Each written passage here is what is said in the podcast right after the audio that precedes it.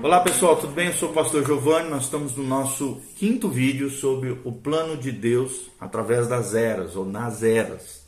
E nós estamos falando aqui, falamos no vídeo anterior, o vídeo número 4. Convido a assistir cada um deles, um, dois, três, quatro, para que você entenda tudo isso que nós estamos abordando sobre esse plano de Deus nas eras ou através das eras, dos tempos, das dispensações. Nós estamos falando sobre o reino de Deus, a vinda do Messias, né? E toda a, a, essa nova relação de Deus nesse parêntese profético chamado a dispensação da graça ou a era da igreja. Nós falamos um pouquinho, demos uma breve introdução no, no vídeo anterior, no vídeo 4, sobre Mateus, né? Desde o capítulo 1 até o capítulo 12 e demos uma entendida no contexto que revela o que é o reino de Deus nesse novo momento profético, nesse, nesse, nesse, nesse final, nesse período que se abre da rejeição dos judeus até a segunda vinda, a vinda visível de Cristo, no parêntese profético que nós chamamos a dispensação da igreja, ok? Então, o uso do termo reino dos céus, aqui em Mateus 13 e nas Escrituras, ele é usado de sete maneiras diferentes. O reino de, dos céus, né? Ele pode ser usado através das escrituras como uma referência, em primeiro lugar, do reino dos gentios, o reino dos céus. Dentro das escrituras também pode ser os reinos de Israel e de Judá, pode ser uma referência, como também o reino dos céus pode também trazer uma, uma, uma referência negativa, fazendo uma, re, uma, uma referência ao reino de Satanás, que reina a partir das potestades do ar.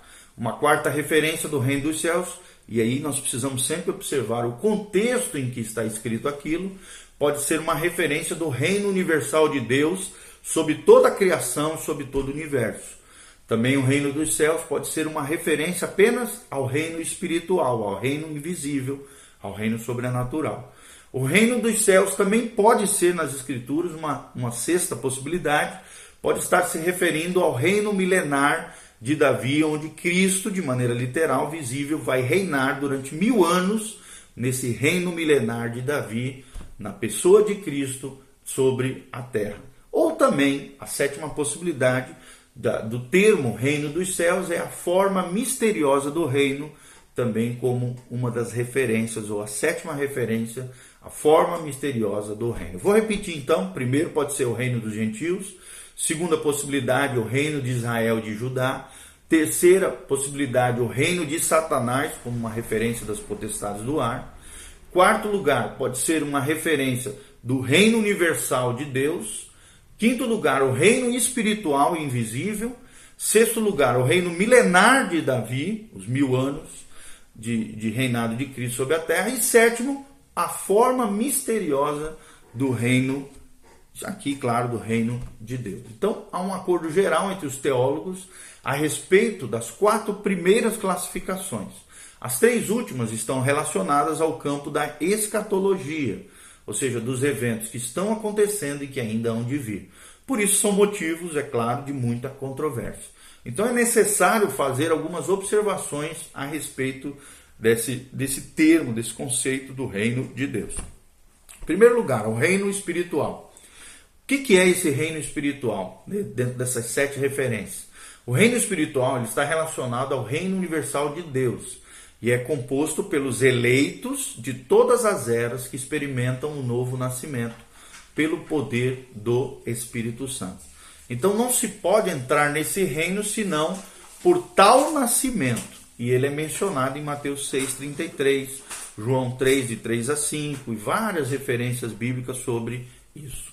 O segundo reino é o reino milenar, que é apresentado como um reino literal e terreno, sobre o qual Cristo governa a partir do trono de Davi, em cumprimento à aliança davídica, de lá de 2 Samuel 7, de 8 a 17 também vemos uma referência em Mateus 1:1 e Lucas 1:32. Esse, esse reino também é assunto da profecia do Antigo Testamento, em vários trechos, 2 Samuel 7, de 8 a 17, Jeremias 23, 5, Isaías 9, 6, Ezequiel 34, 23 e várias referências na palavra de Deus. Esse reino foi proclamado como próximo, ou seja, do primeiro advindo, advento de Cristo, a primeira vinda de Jesus à terra, e ele já veio aqui. Mateus 3:2, Mateus 4:17, Mateus 10 de 5 a 7, mas ele foi rejeitado por Israel e logo foi adiado. Mateus 23, 37 a 39 menciona isso. E será anunciado novamente a Israel no período tribulacional, conforme relata Mateus 24, 14 e será recebido por Israel e estabelecido quando? No segundo advento de Cristo, a vinda visível de Cristo em glória com os anjos e também com a sua noiva adornada, o povo de Deus que foi arrebatado para Deus antes da tribulação. Em Isaías 24, 23, Apocalipse 19, 11, Apocalipse 20, de 1 a 6 fala sobre isso. E a forma misteriosa do reino, né? É outra referência acerca do reino dos céus. Aqui já se abriga né, um conceito completamente diferente dos anteriores. O fato de que Deus estabeleceria um reino na terra nunca foi um mistério né, na palavra de Deus. Desde o primeiro pecado no céu, né, ali de, de Lúcifer, quando a soberania de Deus foi desafiada pelo inimigo de Deus que se tornou Satanás, né, o diabo, seu propósito era manifestar soberania pela instituição de um reino sobre a qual ele governasse. Quando Adão foi criado, recebeu domínio sobre reino. Esse reino está lá em Gênesis 1, 26, para manifestar a soberania que pertencia apenas a Deus, que era de Adão por atribuição divina, porque Deus deu essa autoridade a Adão. Mas Adão então pecou e não houve tal manifestação da autoridade de Deus. O reinado, então, da consciência deveria evidenciar ao indivíduo a sua responsabilidade para com a soberania de Deus, mas o homem fracassou no teste lá no Éden. Então, o governo humano foi ordenado para que os homens o reconhecessem como manifestação da soberania de Deus, mas o homem se rebelou contra isso. Deus designou juízes para manifestar a autoridade divina, né, no tempo da, da autoridade teocrática, ou seja, Deus governando o seu povo, mas o homem rejeitou essa demonstração de soberania novamente. Deus então instituiu né, a teocracia, na qual Deus era reconhecido como soberano, mas a nação escolhida, né, o povo de Israel aqui, se rebelou contra Deus lá em 1 Samuel 8,7. Então Deus revelou seu propósito de manifestar soberania pela descendência de Davi que reinaria, e essa menção está em 2 Samuel 7,16. Quando Cristo veio, a sua soberania foi rejeitada novamente. E o homem pecador rejeitou conscientemente cada manifestação da autoridade de Deus. Dentro desse plano de Deus de estabelecer um reino, né, já que não era um segredo não revelado, mas sim revelado por todo o Antigo Testamento e no Novo também. Então o mistério era o fato de que quando o autor desse plano, seja, Deus Pai, fosse apresentado publicamente na pessoa do filho, ele seria rejeitado. E haveria então um período entre a sua rejeição, lá de Mateus 12, que nós vimos e falamos, até o cumprimento do propósito da soberania de Deus em seu segundo advindo, a segunda vinda visível de Cristo em glória para a implantação do reino milenial. Então, a forma misteriosa do reino refere-se ao período entre esses dois adventos de Cristo.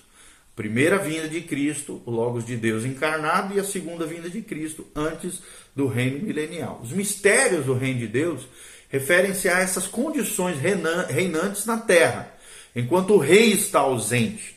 Então, esses mistérios relacionam esse presente século aos propósitos eternos de Deus com relação ao seu reino. A respeito dessa forma misteriosa do reino, observa-se primeiramente que ela não pode ser igualada ao reino milenar. Ou seja, o reino dos céus, né, que nós estamos nos referindo aqui como algo misterioso, não é a mesma coisa do que reino milenar, já que isso não era um mistério, mas foi previsto claramente por várias profecias do Antigo Testamento. Em segundo lugar, ela não também pode referir-se a um reino espiritual, pois esse reino né, é constituído apenas por indivíduos salvos, que nele entram pelo novo nascimento. Mas a forma misteriosa do reino é composta de salvos e também não salvos. Daí a parábola do trigo, do joio, dos peixes bons e dos peixes ruins. Em terceiro lugar, ela não pode referir-se ao reino eterno, pois esses mistérios são limitados no tempo ao período interadventos, entre os dois adventos de Cristo. E em quarto lugar, ela não pode ser limitada à igreja, pois essa forma misteriosa do reino inclui mais do, mais do que a igreja. Entretanto, nós podemos observar aqui nesse estudo que essa forma misteriosa do reino se refere às coisas que até agora não tinham sido reveladas e está definitivamente limitada ao tempo e representa toda a esfera da religião na presente era, na dispensação em que nós vivemos agora. E é muito importante no campo escatológico manter separados e diferenciados três usos do termo reino.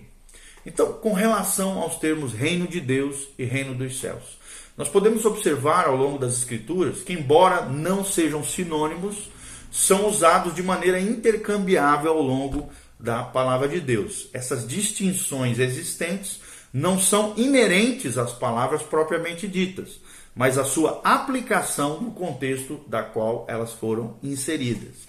Então, ambos os termos são usados para designar o reino milenar, o reino espiritual e a forma misteriosa do reino de Deus.